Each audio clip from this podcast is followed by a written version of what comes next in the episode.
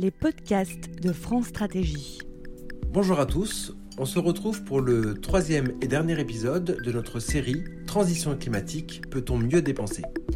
Le plan climat 2017 fixe comme objectif la neutralité carbone en 2050. Cette ambition nécessite de mobiliser d'importants moyens qui doivent être alloués de manière efficace. Dans ce cadre, France Stratégie I4C, l'ADEME et le ministère de la Transition écologique et solidaire ont organisé une matinée d'échange sur le financement des investissements pour le climat en France. Tout de suite, la table ronde numéro 2, déculpler la motivation à investir dans la rénovation thermique des bâtiments. Dans quel domaine faire porter en priorité l'effort d'investissement? Comment choisir les investissements les plus efficaces? Comment mobiliser les financements privés, notamment sur les segments pour lesquels l'accès au crédit est plus limité une table ronde animée par Jérôme Gatier, directeur de la mission Plan Bâtiment Durable, avec la participation de Raphaël Claustre, Jean-Baptiste Sarlat, Frédéric Laroche et Laurent Bender. Cette table ronde et ce colloque seront ensuite conclus par Benoît Leguet, directeur général d'I4C. Alors j'anime cette table ronde. Donc Jérôme Gatier, je suis le directeur de la mission Plan Bâtiment Durable. Le Plan Bâtiment Durable, c'est une mission qui est née dans le Grenelle de l'environnement. Donc nous, venons de fêter nos 10 ans. Déjà, rapidement, dans la construction neuve, nous allons vers une nouvelle étape de réglementation qui ne sera pas uniquement énergétique, mais environnementale, car on va essayer de s'approcher du bâtiment à énergie positive dans son fonctionnement, mais aussi à bas carbone le carbone étant pris en compte sur l'ensemble du cycle de vie du bâtiment. Dans la rénovation, dans, le, dans les bâtiments existants, alors vous allez voir qu'on distingue plusieurs secteurs. Dans le logement social, qui est supposé être le bon élève, le suspense est total, mais ce n'est pas trop de ça qu'on va parler aujourd'hui, euh, on se situe dans la continuité des outils précédents. Dans le logement privé, il y a aussi de très forts objectifs, puisque dans l'ensemble, nous avons ce mantra de faire 500 000 rénovations complètes par an et on verra que ce n'est pas évident de, les compter. Alors pour le logement privé, euh, les outils qui sont mis en œuvre les actions qui sont mises en œuvre, c'est une meilleure communication vis-à-vis des particuliers, vis-à-vis des professionnels, vis-à-vis des collectivités. Information et accompagnement des ménages qui vont être améliorés. Donc à partir, alors c'est de l'information technique aussi, puisqu'à partir de 2021, l'audit énergétique sera obligatoire pour toute mutation et location de logements classés F à G en DPE. Donc, vous avez compris, donc ils vont cacher leur joie. Voilà. Et comme il est possible, il est possible que nous n'atteignions pas totalement nos objectifs, l'avenir le dira, il y a la réflexion des mesures plus contraignantes à partir de 2023. Euh, interdiction de mise en location des passoires thermiques pour les bailleurs privés les bailleurs sociaux, on espère qu'ils les auront éradiqués. Consignation, peut-être dans la caisse des dépôts, euh, de, des montants qui, auraient été ou qui seraient à investir. D'accord? Les aides nationales, alors c'est le sujet récurrent, on va en parler un petit peu, c'est les améliorer. Le crédit d'impôt, qui devait devenir une prime, deviendra une prime peut-être déjà dans un premier temps uniquement pour les ménages modestes. Il sera calculé en fonction de l'efficacité des actions à partir de 2020. Donc il semble bien que ce n'était peut-être pas le cas jusqu'à présent. Et il y a quelque chose que l'État va faire. Je, c'est le gouvernement qui me paye, donc je ne devrais pas rendre des choses difficiles. C'est donner la main aux territoires et aux collectivités territoriales. Mais on va le faire. Voilà. Alors, les priorités de la rénovation, il y a la précarité énergétique, avec une grande moitié qui sera traitée par l'Agence nationale de l'habitat, l'autre moitié, nous comptons sur l'initiative privée, donc euh, action. Et bien sûr, des choses dans le domaine de l'innovation, qui n'est pas uniquement technologique, mais aussi contractuelle, organisationnelle, etc., très large, la formation, la compétence et le numérique. Cadrons le sujet. Peut-on parler d'un secteur du bâtiment et de l'immobilier est-ce que ça a vraiment du sens Parce que c'est comme le sujet de la table ronde. Est-ce que ça a vraiment du sens de parler de rénovation énergétique? Alors là, je pose la question à Raphaël Claustre, directeur général de la SEM Énergie Positive. Tu auras l'occasion de dire un mot sur énergie positive. C'est Île-de-France Énergie d'ailleurs. C'est les mêmes. Effectivement, la, société a changé de nom et s'appelle aujourd'hui Île-de-France Énergie. C'est une société filiales de la région Île-de-France, de la ville de Paris, de la Caisse des dépôts et de la Caisse d'épargne et de pas mal d'autres que je ne citerai pas parce que la liste est longue, beaucoup de collectivités territoriales dont le métier est de mettre en œuvre la transition énergétique en région Île-de-France. Euh, pour ce qui concerne la, rénovation énergétique, notre métier se concentre surtout sur la rénovation énergétique des copropriétés. Euh, même si on s'intéresse aux autres euh, secteurs. Et nous intervenons comme société de tiers financement qui, comme son nom ne l'indique pas, consiste à apporter toutes les solutions techniques et financières. Donc une société de tiers financement ne s'occupe pas seulement de financement, mais de solutions globales pour la rénovation énergétique. Et pour répondre à ta question, Jérôme, euh, c'est quelque chose qu'on dit beaucoup aujourd'hui, que la rénovation énergétique n'existe pas, qu'il s'agit seulement de rénovation globale, c'est-à-dire qu'on va avoir une approche de mise à niveau du bâtiment vis-à-vis des différents critères des propriétaires et utilisateurs futurs et présents du bâtiment, euh, les exigences de ces utilisateurs et propriétaires en 2020 maintenant euh, ne sont pas les mêmes que lorsqu'ils ont été construits il y a 20, 30, 50, 100 ans. Elles ne seront évidemment pas les mêmes non plus dans 10 ans. Donc, il s'agit d'une mise à niveau globale et l'énergie est une des dimensions de cette mise à niveau. Pour ce qui nous concerne en, copropriété, on s'aperçoit bien que les motivations de quelques-uns, peut-être les, les plus moteurs euh, sont parfois l'énergie, mais la motivation de la majorité, c'est souvent euh, d'améliorer le confort, l'esthétique euh, et, d'entretenir leur bâtiment. L'énergie n'étant qu'un petit bout de, l'intérêt de ça et qu'on ne peut pas dissocier tous ces aspects-là parce que quand on fait une isolation par l'extérieur, eh ben, on traite les pathologies. Puis quand on fait une isolation par l'extérieur, on embellit puisqu'on fait un ravalement. Et tout ça ne peut pas être distingué du point de vue opérationnel ni du point de vue de la valeur. Et puis pour la, question des différents segments, évidemment que euh, les, différents maîtres d'ouvrage ne se comportent pas de la même manière. Un maître d'ouvrage professionnel ne va pas se comporter de la même manière qu'un maître d'ouvrage non professionnel. Les professionnels, ça va être le tertiaire public, le tertiaire privé euh, et l'habitat social, où on aura des vrais maîtres d'ouvrage qui vont penser en, gestion d'actifs.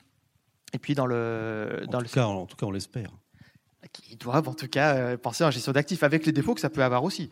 Euh, et puis ensuite, les, euh, les maîtres d'ouvrage non professionnels en individuel et en collectif, qui eux vont avoir une gestion beaucoup plus émotionnelle. Quand j'écoutais les tables rondes précédentes, moi je m'imaginais en, assemblée générale de copropriété leur parler de la valeur actualité, actualisée nette de leur, de, leur, de leur investissement, en leur expliquant qu'ils peuvent optimiser leur TRI, en, augmentant la, part de dette qu'ils vont contractualiser avec un bon gearing, ils vont pas trop de fonds propres. Ce serait assez drôle, évidemment, qu'ils ne portent pas une seconde à, à ça. Le prêt, ça sert seulement à une chose, c'est à rendre le projet finançable. Euh, et, et, donc, c'est des maîtres d'ouvrage auxquels on s'adresse de manière très, très différente. Très bien. Alors, dans cette segmentation des, des, des, des, euh, différents euh, secteurs, il y a aussi l'approche des banquiers privés. Donc les banquiers privés, eux aussi, distinguent différents marchés dans la rénovation énergétique. Ça, je pose la question à Jean-Baptiste Sarlat de la BPCE. Merci Jérôme. Oui, en effet, non, mais ce que disait euh, Raphaël, euh, c'est vrai que c'est une erreur qu'on a tous commise, hein, puisqu'en fait, ça fait euh, maintenant une quinzaine d'années que tous collectivement, banquiers privés, collectivités locales, États, accompagnateurs, on, cherche un peu les solutions pour, pour, pour bien adresser ce marché-là. Et qu'une des erreurs commises, c'est en effet de considérer que ce marché de la rénovation thermique, il est, un peu unique et que tous les porteurs de projets ont les mêmes les mêmes euh, façons de déclencher, les mêmes problématiques financières, etc. Euh, c'est très clair qu'entre euh, les ménages qui relèvent de la précarité énergétique ou de la précarité tout court, qui vont avoir des besoins plutôt de protection quand ils vont faire des, travaux de rénovation, de maîtrise des charges, voire même de confort, ou en tout cas d'accéder à un niveau de confort accessible, on n'est pas du tout dans la même problématique financière que sur des ménages solvables, euh, qui vont peut-être soit être dans une logique patrimoniale, soit dans une logique peut-être de démonstration. Donc là, on voit bien que euh, chez les précaires, il y a une, exigence de concentrer les aides publiques, de beaucoup les accompagner pour que derrière le financeur privé puisse faire son travail, et aussi une, logique de partage de risques. Alors que sur le ménage solvable, bah, en fait, on a déjà tous les outils qui sont, qui sont à disposition pour que on puisse faire notre travail de financeur, si tant est que comme on l'a dit tout à l'heure, les projets sont bien révélés et bien exprimés. Et puis il y a un troisième segment qui est, très très différenciant pour nous banquiers, c'est le segment de la copropriété, où effectivement là, euh, le, mode de gouvernance, le mode de financement est très particulier et donc ne peut pas du tout être approché de la même façon que les deux autres, euh, sachant qu'en plus c'est un secteur sur lequel les acteurs privés qui savent financer euh, de la copropriété se comptent sur le doigt, on va dire, les doigts d'une demi-main. Quoi. Donc effectivement, en fonction de, cette segmentation, on voit bien que l'erreur qu'on a commise souvent, c'était euh, bah, d'avoir une réponse unique à des problématiques qui sont extrêmement différentes. D'autant plus que tous ces ménages-là, effectivement, euh, le plus souvent, ils visent d'abord des travaux de rénovation et pas, pas forcément de rénovation thermique. Alors, nous conservons quand même les autres doigts de la main parce que nous croyons à l'avenir, c'est ça? Mais on voit qu'on se trouve dans un marché finalement assez compliqué et très segmenté. Et je ne vous parle pas de différents segments dans le tertiaire parce qu'on n'a pas le temps. Alors là, on voit qu'on est quand même très logement, très ménage, en tout cas dans la tonalité générale. Alors si on se situe dans une optique des mobilisations des ménages, sur quelle motivation s'appuyer? C'est ça la question qu'on se pose. Comment faire prendre conscience de l'ampleur de l'enjeu? Parce que sachez qu'il y a des gens qui se fichent complètement de la rénovation énergétique. Mais on s'est aperçu récemment, grâce aux enquêtes de l'ADEME, qu'il y a beaucoup de gens qui sont convaincus d'avoir fait ce qu'il faut, alors qu'ils sont loin du compte. Donc c'est encore plus horrible comme euh, ressenti quand on lit ça. Donc en termes plus choisis, c'est-à-dire que changer les fenêtres ne suffit pas, même si ça fait plaisir aux gens et que ça a d'autres bénéfices que l'énergétique. Alors sur quels facteurs jouer? Et finalement, comment on fait pour toucher les bonnes personnes, faire les bons projets, avoir les bons leviers, le bon effet levier et la bonne quantité de projets? Vous savez que c'est table ronde accélérée.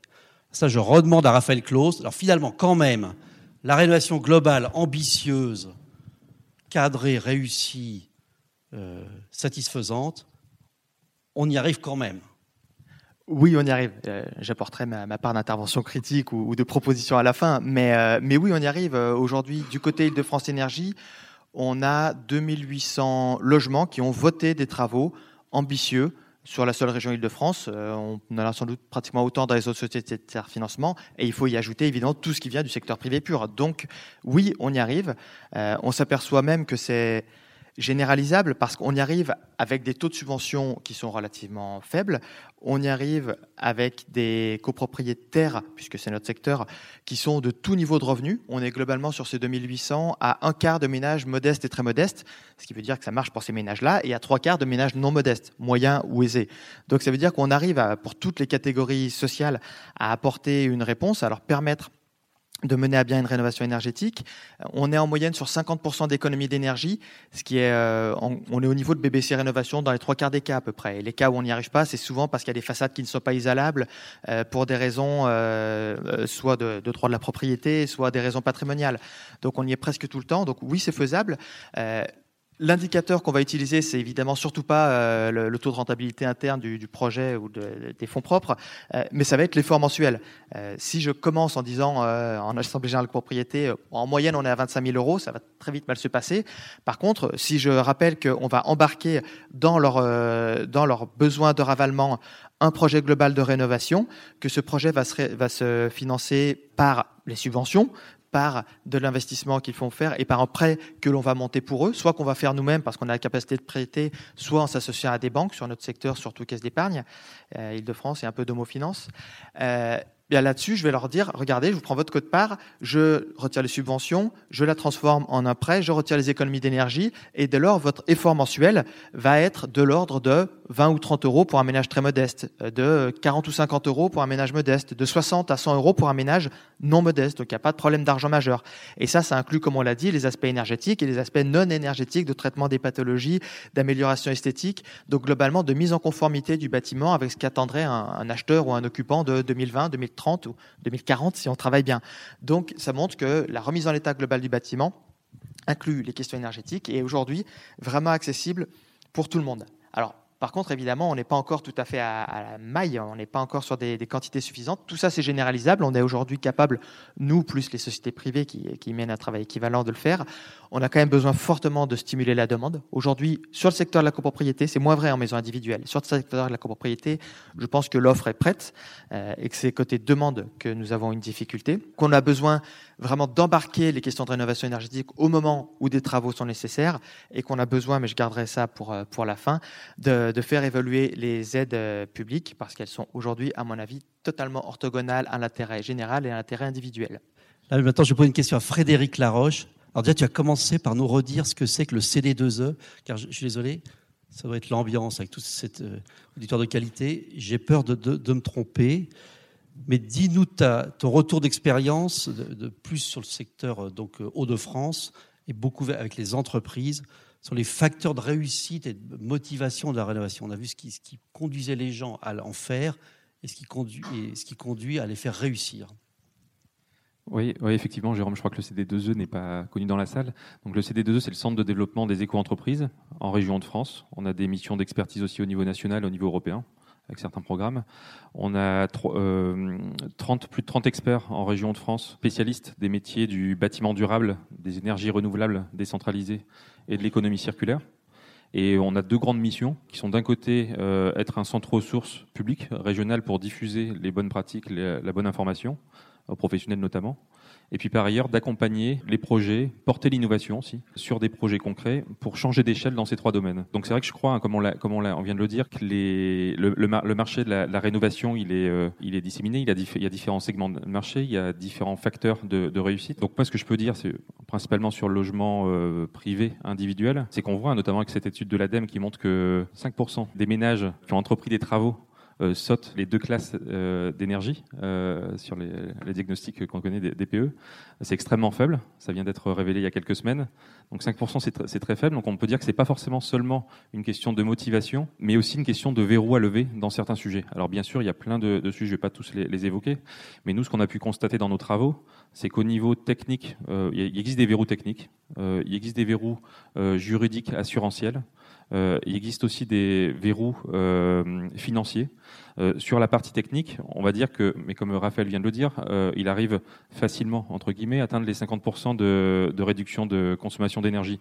On sait que c'est pas trop compliqué d'un point de vue technique d'atteindre 50%, même de pousser jusqu'à 80% euh, de, réduction d'énergie réelle après travaux. Je, cite un exemple de, verrou qui pose problème.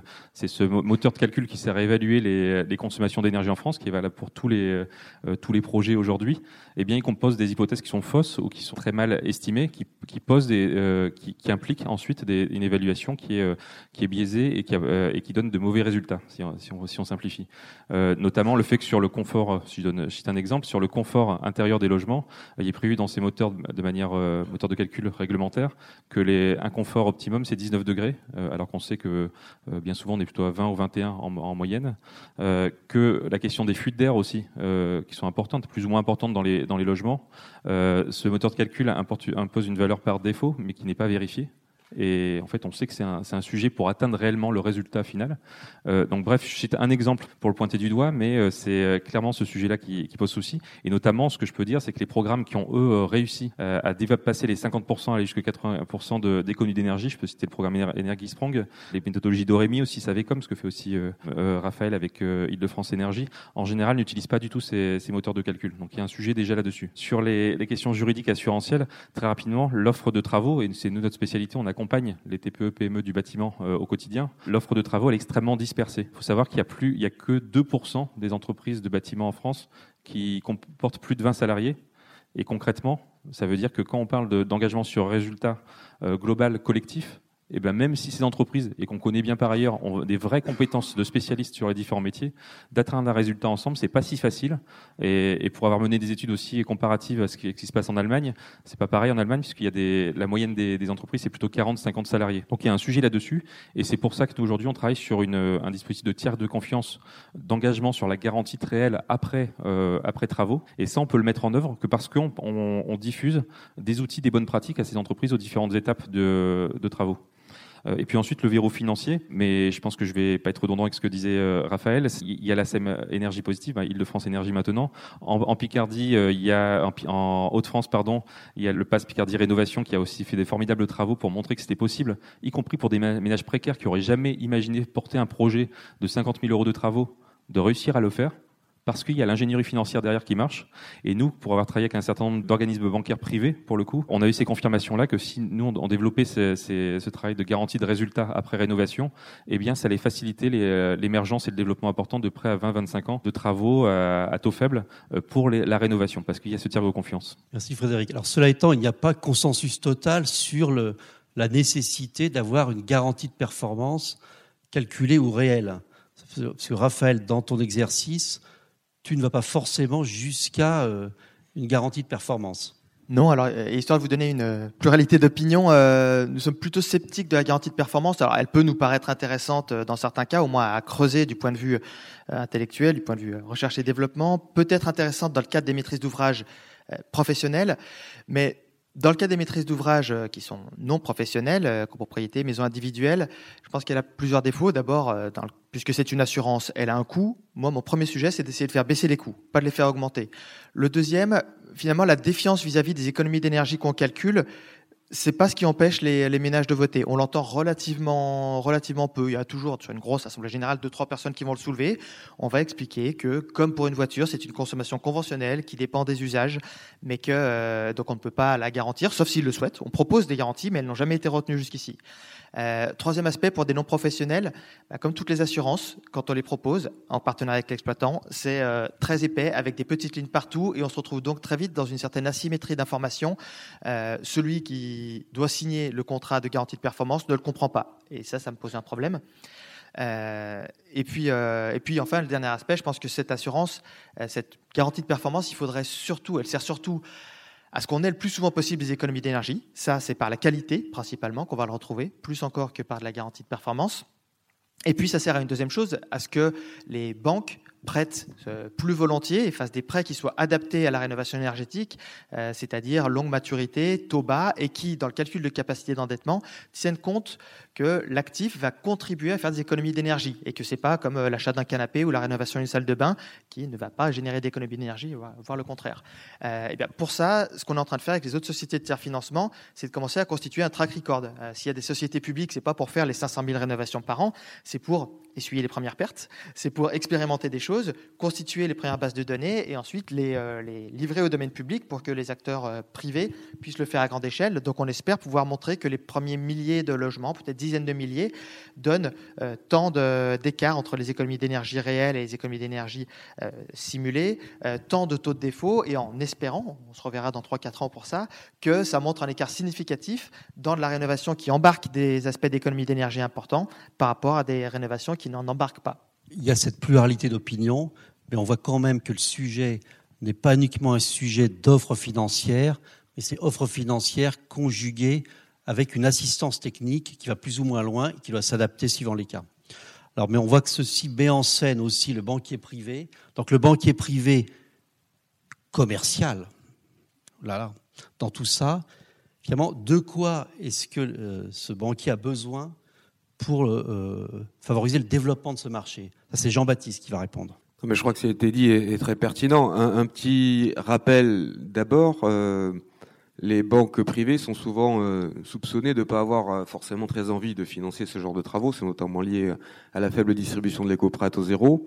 Alors ça a pu être vrai à une époque. Aujourd'hui, les banques privées, entre l'intérêt commercial qu'elles ont à répondre à un vrai besoin qui est exprimé par euh, la clientèle en besoin de différenciation, d'image, etc., couplé euh, à l'obligation de mieux gérer ses risques, et aujourd'hui une banque qui n'intègre pas dans la gestion de ses risques les coûts de la transition énergétique, les risques de la transition énergétique, les risques de la transition sociale, euh, voilà, gère mal ses risques. D'ailleurs, la loi transition énergétique et croissance verte l'oblige maintenant à, montrer comment elle prend en compte ces sujets-là dans ses risques.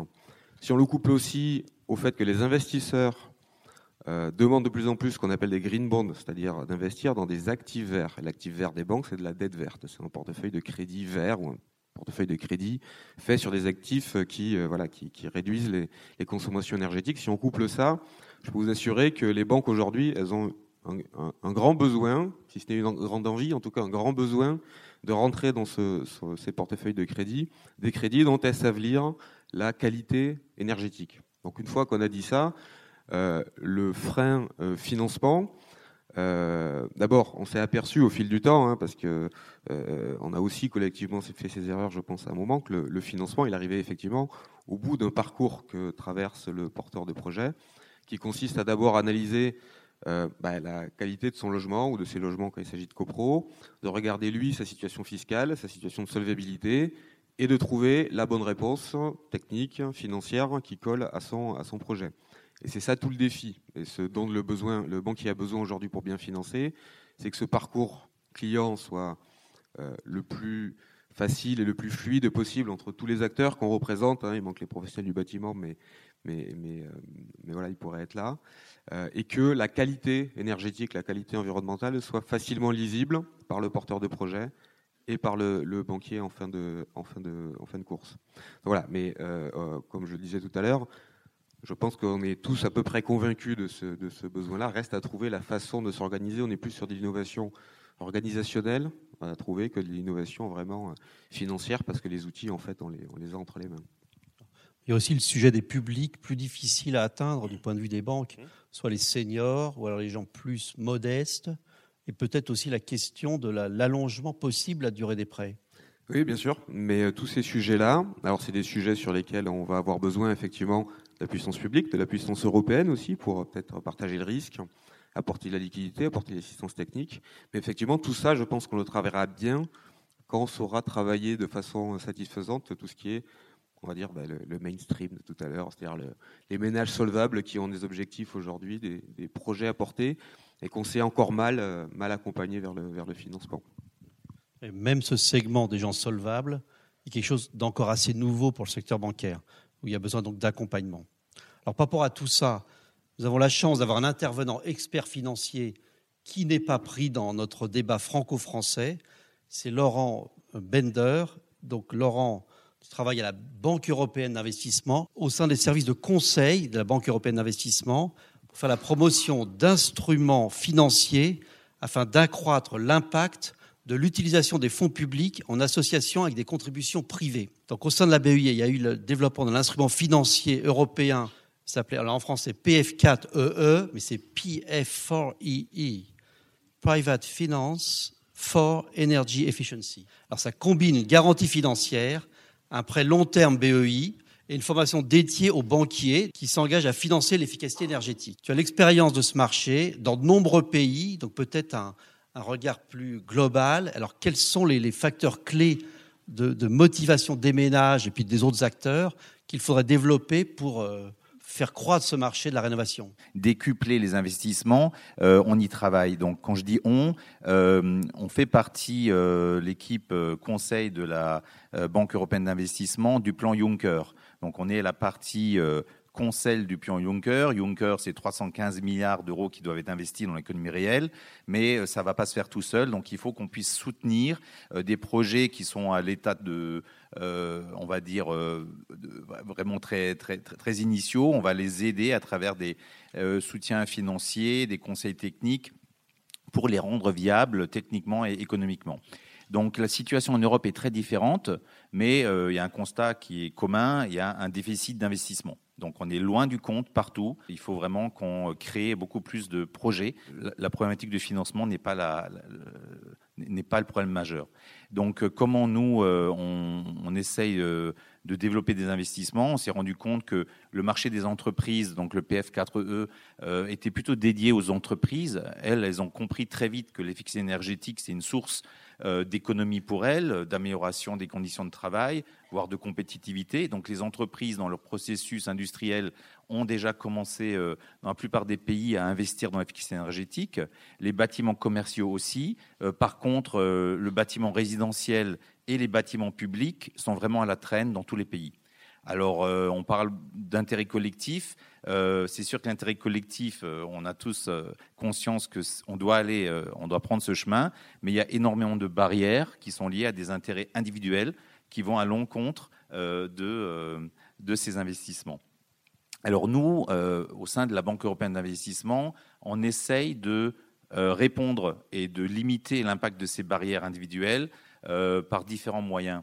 Euh, je ne vais pas tous les citer, mais le premier, c'est que euh, déjà, on essaye de convaincre le, marché que l'efficacité énergétique est un marché sûr.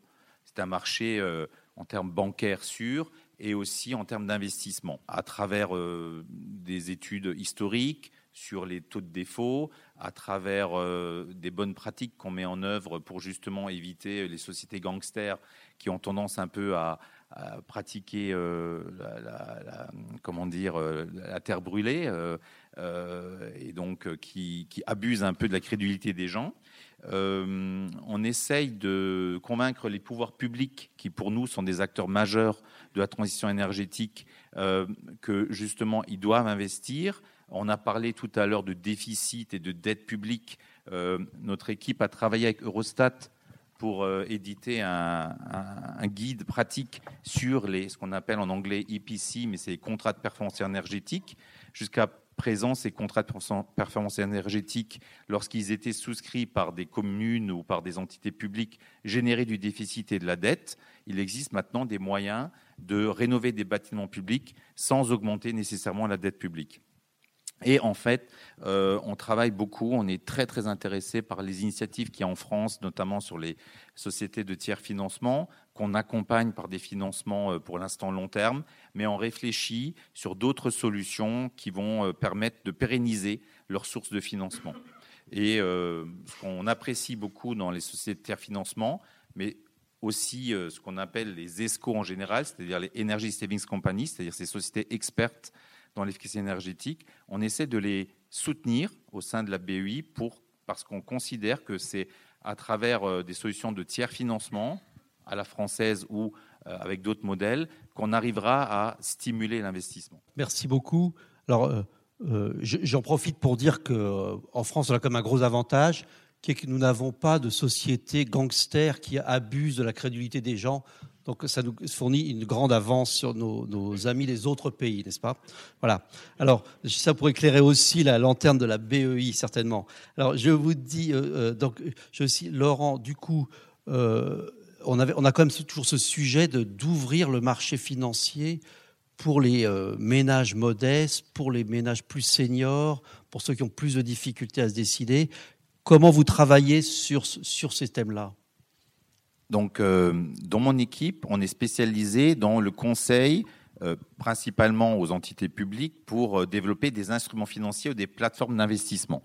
Donc, un instrument financier, c'est lorsqu'on prend de l'argent public, en général, c'est des subsides, et qu'on le transforme en un instrument financier qui peut être de la garantie, des fonds propres, ou voire même un package de, de, de support technique. Alors, parfois pour inciter à euh, toucher les, les ménages modestes, il faut convaincre les banques en les rassurant euh, pendant quelques années à travers euh, des solutions de garantie. Donc des garanties pures, des garanties avec du financement. Et ces garanties, on les module, on a différents modèles. Euh, voilà, donc il y, a, différentes solutions qui permettent en fait de euh, convaincre euh, les acteurs financiers, mais la grosse discussion, elle est entre le risque réel et le risque perçu.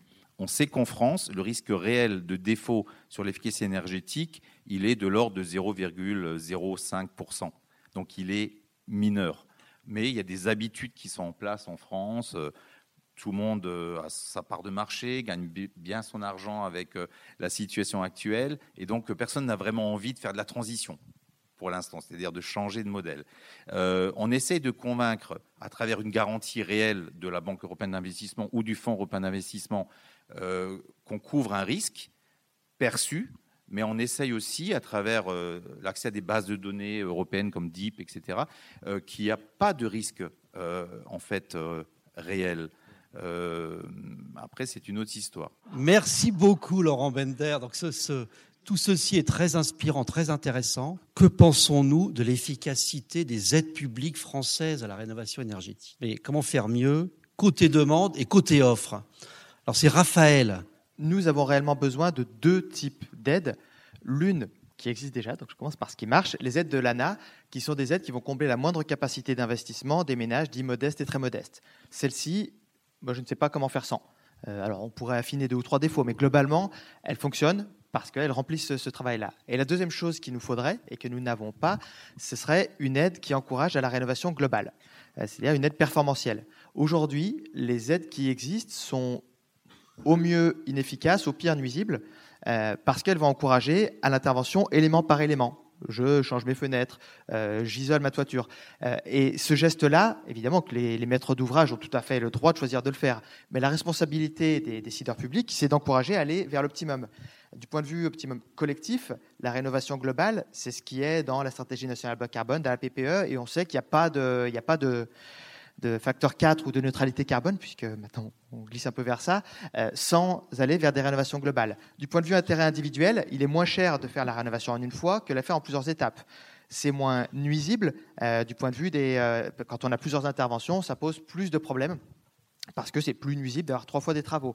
on, on, va aussi avoir beaucoup moins de pathologies quand on le fait en une seule fois. Quand des artisans doivent se coordonner, ils se coordonnent sur un chantier avec un croquis. Par contre, s'il y en a un qui a posé, qui a fait l'isolation et puis l'autre qui fait les fenêtres quatre ans après, jamais la liaison entre les fenêtres et l'isolation sera correcte. Il y a toute une série de raisons qui montrent que du point de vue technique et financier, individuel et collectif, la rénovation globale est nettement meilleure. Mais les aides publiques encouragent toujours strictement, uniquement aux interventions individuelles. Et on les explique, mais c'est ce que veulent les gens. Mais puisque les, subventions l'encouragent, évidemment que c'est ce que veulent les gens. Parce que globalement, on va beaucoup vers ce, à quoi encouragent les, subventions. Nous avions en, en région Île-de-France une aide de la région qui encourageait à aller vers le niveau BBC Rénovation cette aide, même quand elle ne changeait pas strictement les équilibres de rentabilité, elle jouait un rôle déterminant parce que les copropriétaires se disaient, puisqu'il y a une aide pour aller vers ce niveau-là, je vais tout faire pour y aller. Un peu pour avoir l'aide, mais un peu parce qu'il y a le rôle prescripteur de l'aide. Si une aide encourage à aller vers du global, eh bien, les ménages se disent quand même que le pouvoir public ne sont pas tout à fait les imbéciles et qu'ils encouragent plutôt à aller vers. Oui, je sais qu'en ce moment, euh, on a l'impression que tout le monde pense ça.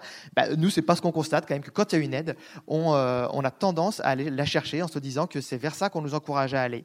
Or aujourd'hui, moi, quand je me trouve face à une copropriété, je leur parle du crédit d'impôt transition énergétique, qui, alors d'une part, est uniquement euh, sur des aides individuelles, donc il va plutôt encourager à ne pas faire du global. Et puis, de toute façon, en copropriété, je les fais voter maintenant mais ils seront seulement dans deux ans s'ils ont droit à l'aide, parce que ça va dépendre du paiement de leur première facture. Donc je leur dis bien, cette aide, c'est strictement une aubaine. Hein. Ce sera un petit cadeau dans deux ans, mais assurez-vous que vous pouvez faire 100, parce qu'il se peut que vous ne l'ayez pas. Donc euh, on va simuler 100. Les certificats d'économie d'énergie, en ce moment, c'est le pire. Et pourtant, nous, on a un intérêt, intérêt financier, c'est une partie de notre rémunération. Les certificats d'économie d'énergie, avec leur cours très élevé aujourd'hui, c'est de l'encouragement à aller faire cueillir les fruits les plus mûrs, pour euh, utiliser le, terme qu'on utilise beaucoup dans le secteur, qui nous garantit qu'on ne cueillera jamais les fruits les, plus, euh, les moins mûrs. C'est-à-dire qu'on va faire aujourd'hui euh, l'isolation des toitures en maison individuelle, on va aller faire l'isolation des, planchers bas en, collectif, c'est-à-dire qu'on fait ce qui est le plus rentable, et ensuite, à ceux qui font du global, il reste que le moins rentable, et plus on aura retiré le plus rentable, moins on a de chance de faire le moins rentable. Et comme en plus c'est souvent très mal fait, euh, ça n'apporte même pas le, bénéfice qu'on attendait. Donc les, certificats d'économie d'énergie aujourd'hui sont beaucoup trop chers. Euh, et comme je vous disais, pourtant nous on a intérêt économique à le faire, on en touche un peu. Les éco-prêts à zéro, alors l'idée est bonne et surtout elle est dans l'air du temps. Euh, c'est ah non, on donne pas de subvention, la subvention c'est mal, on donne de l'éco-prêt à zéro. On sait très bien tous que c'est une subvention puisque c'est des intérêts non perçus des banques qui sont payés par l'État. Mais cet éco-prêt à zéro, théoriquement, il est intéressant. Sauf que ce qui se passe aujourd'hui, nous, en copropriété, quand ils votent un éco-prêt zéro, au mieux, on sait que l'argent est versé 18 mois plus tard. Parce que la complexité de l'instruction, c'est ce que ça donne. Et 18 mois, ça veut dire que nous, on y a consacré euh, au minimum 5 jours de travail à plein temps pour, euh, en liaison avec les banques. Parce qu'aucune banque n'arrive à verser ce, prêt à taux zéro collectif. Mais enfin, un individuel, on ne peut pas dire qu'il fonctionne parfaitement non plus. Euh, donc ça veut dire qu'on est vraiment sur un outil qui dysfonctionne. Et il y a une grande hypocrisie. Ça coûte à peu près 3 000 euros à l'État à chaque éco-prêt à taux zéro sur 15 ans. Peut-être que ce serait beaucoup plus incitatif si les banques faisaient des prêts de marché, ce qu'elles savent faire, et conversaient cet argent en subvention. Donc globalement, simplifier les aides, c'est ce que tout le monde répète, mais aller vers des aides euh, qui favorisent le global le plus possible. Frédéric, est-ce que tu as un mot pour, pour faire le contrepoint de cette euh, intervention de, de, de Raphaël sur ces aides de l'État non, mais, vraiment, même, même, chose. Euh, le CITE, le Crédit d'impôt transition énergétique, porte très, mal, son nom puisque 5% des travaux qui sont engagés permettent de sauter de classe, comme je disais tout à l'heure. Donc il faut vraiment le changer et aller vraiment sur cette euh, rénovation et favoriser les, euh, les aides globales. Ce que je tiens à dire notamment, c'est qu'il ne faut pas le faire comme ça du jour au lendemain, notamment pour les entreprises. On vient de parler des, entreprises qui sont en très grande majorité de très petite taille. Pour organiser ça et organiser cette transition aussi pour les, métiers euh, et les marchés, euh, il faut pouvoir le faire sur 5 ans, sur 10 ans, et en donnant un signal clair à long terme. Et donc, moi, la seule proposition complémentaire, c'est de financer euh, concrètement et massivement l'accompagnement de la formation euh, et, des, professionnels du bâtiment. Très bien. Alors, on voit qu'en fait, il y a une tendance qui se dégage pour dire qu'il faut des aides pour les propriétaires ou occupants modestes, et aussi une aide à la rénovation globale qui soit inspirante et qui, conduise à passer à l'acte. Alors, ce qui est étonnant, c'est que ça correspond à l'objectif à long terme que recherchent les pouvoirs publics, puisque tout notre parc devrait être bâtiment basse consommation à long terme et que ce n'est pas vraiment ce qu'on rencontre dans le détail des aides qui sont distribuées. Mais, comme moi je travaille pour le gouvernement, c'est peut-être pas à moi de rendre les choses difficiles sur ce sujet. Mais dans les banques privées, cherchons la diversion, n'est-ce pas? Comment voit-on tout ce sujet des aides publiques? Est-ce que c'est parfaitement clair? Parfaitement, Gérard. Non, pas du tout. Euh, non, non, mais je partage assez largement euh, ce qui vient d'être dit. Le plus fatigant ou désespérant, c'est que ces sujets-là, ils sont dans des rapports, dans des rapports d'évaluation depuis euh, longtemps, depuis au moins une dizaine d'années, et qu'on voit qu'on voit plutôt dans le sens dans le sens inverse dernièrement. Euh, donc ce qu'on veut, c'est il y a, y, y, y a une pléthore d'aides et de dispositifs. Ce qu'on ce veut, c'est les concentrer, le mettre sur les sujets les plus les plus importants où il y a le besoin de plus d'effets de levier. Et surtout, ce qu'on veut, enfin pour mes collègues banquiers, privés, euh, commerciaux, c'est de la stabilité, surtout parce que c'est vrai que c'est extrêmement compliqué tous les ans ou voire tous les six mois Voir là sur les coprêts à zéro, on a une réforme en mars, notre réforme en juillet. Ça marche déjà pas très bien, ça va pas améliorer le, le, sujet. Donc voilà, c'est surtout de la stabilité et de la, de la, longueur de vue sur ces sujets-là. Et peut-être une définition claire de ce que c'est qu'une rénovation euh, verte et performante. Exactement, comme je l'ai dit, on a besoin de savoir qu'est-ce qu'on finance, quelle valeur ça a, quelle valeur énergétique ça a. Si on n'a pas ça qui est clairement établi, c'est clair que c'est compliqué de l'intégrer dans des, des, protocoles de financement hein, bien ancrés dans le, le travail des banques. Très bien. Alors on s'approche de la fin, mais on va comme donner un peu l'éclairage, avoir l'éclairage de Laurent Benter, puisqu'en fait, euh, on voit qu'il se dessine un peu des, attentes, des, des, demandes différentes qui font qu'on est dans une société comme celle de, Raphaël, plus proche des collectivités territoriales, ou de, ou de, si on a cette expression, depuis les banques privées. Donc, comment est-ce que vous euh, traitez ces demandes un peu euh, différentes et comment vous envisagez d'y répondre? Donc nous, on dépend un peu de la bonne volonté des États et des gouvernements. Donc parfois, dans certaines régions, et des initiatives qui sont prises. On a conseillé euh, le gouvernement Macron, euh, notamment sur le fonds de garantie de la rénovation énergétique. On a on lui a dit et on a répété euh, tous les problèmes qu'il y avait sur le prêt à taux zéro. On en a proposé des solutions alternatives. Il y a une certaine inertie qui n'est pas propre à la France, qui est propre à tous les pays qui font que voilà, une fois que les choses sont lancées, il faut 10 ans pour se rendre compte qu'elles ne fonctionnent pas, alors que euh, le constat est, là. Euh, nous, on peut que euh, proposer des solutions concrètes. après, voilà, c'est au pouvoir public de prendre la décision. Les acteurs, que ce soit les sociétés de financement, elles ont encore peut-être des efforts à faire pour se projeter à long terme sur la phase 2. Les ESCO aussi, elles doivent changer leur contrat, elles doivent changer leur euh, façon de faire. Mais les acteurs privés et les banquiers sont prêts à gagner de l'argent. Ils savent qu'il y a un besoin énorme, euh, une attente énorme des marchés des capitaux pour acheter des obligations vertes. comme on l'a dit tout à l'heure, elles sont plutôt en recherche d'actifs, donc euh, de projets d'investissement. Donc les acteurs privés sont là ils sont prêts à jouer le jeu. Ce qui manque aujourd'hui, c'est une vraie coordination publique. Et la France n'est pas euh, un cas unique. Donc, euh, c'est vraiment dans, dans toute l'Europe, on passe beaucoup de temps, beaucoup d'énergie à essayer de convaincre euh, les acteurs publics de jouer le jeu, de simplifier les process et de savoir combiner parfois des subsides et parfois des instruments financiers. Vous avez fait un travail sur Eurostat. Et puis, bien sûr, on a fait un travail sur Eurostat pour justement essayer de de toucher une des barrières. Je vais mettre ici quelques cartes postales où derrière vous pouvez euh, télécharger le guide pratique Eurostat qui explique comment faire à l'avenir euh, pour euh, une entité publique pour signer des contrats de performance énergétique sans que ça crée du déficit public. voilà, donc Eurostat a aussi joué le jeu. Maintenant, il faut que les offices statistiques nationaux mettent en place les nouvelles règles qui datent de septembre 2017. Alors c'est le moment de conclure. Quelques mots euh, simplement pour conclure. On a essayé de répondre à la question peut-on mieux dépenser? Alors, euh, moi, ce que j'en retiens, c'est on aura peut-être besoin d'investir plus. On n'en sait pas grand-chose, mais peut-être. On aura peut-être besoin d'investir plus d'argent public, peut-être aussi.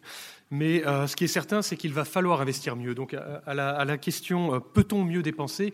La réponse est oui, il va falloir le faire de toute façon. Et euh, là-dessus, j'ai quelques petites idées euh, à vous soumettre. Donc la première chose, peut-être, c'est être au clair sur ce qu'on va arrêter de financer. Enfin, ça, c'est peut-être un message clé à retenir. La première source de financement pour financer du vert, c'est d'arrêter de financer du marron. Et ça, c'est euh, quelque chose qu'il faut bien garder en tête. Alors, Adrien est passé très vite dessus. 70 milliards d'euros d'investissement marron, entre guillemets, ce n'est pas de l'investissement papier. Hein.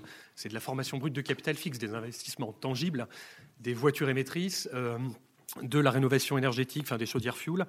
Et puis euh, derrière ces 70 milliards d'euros donc qui préfigurent, on va dire, les gilets jaunes de demain, il y a aussi toutes les occasions manquées, ce qui a été euh, donné, euh, ce qui a été très très très rapidement mentionné par Jean-Baptiste. Les occasions manquées, c'est typiquement quand vous faites de la rénovation, mais que vous oubliez entre guillemets la composante thermique. Ah ben ça c'est ballot.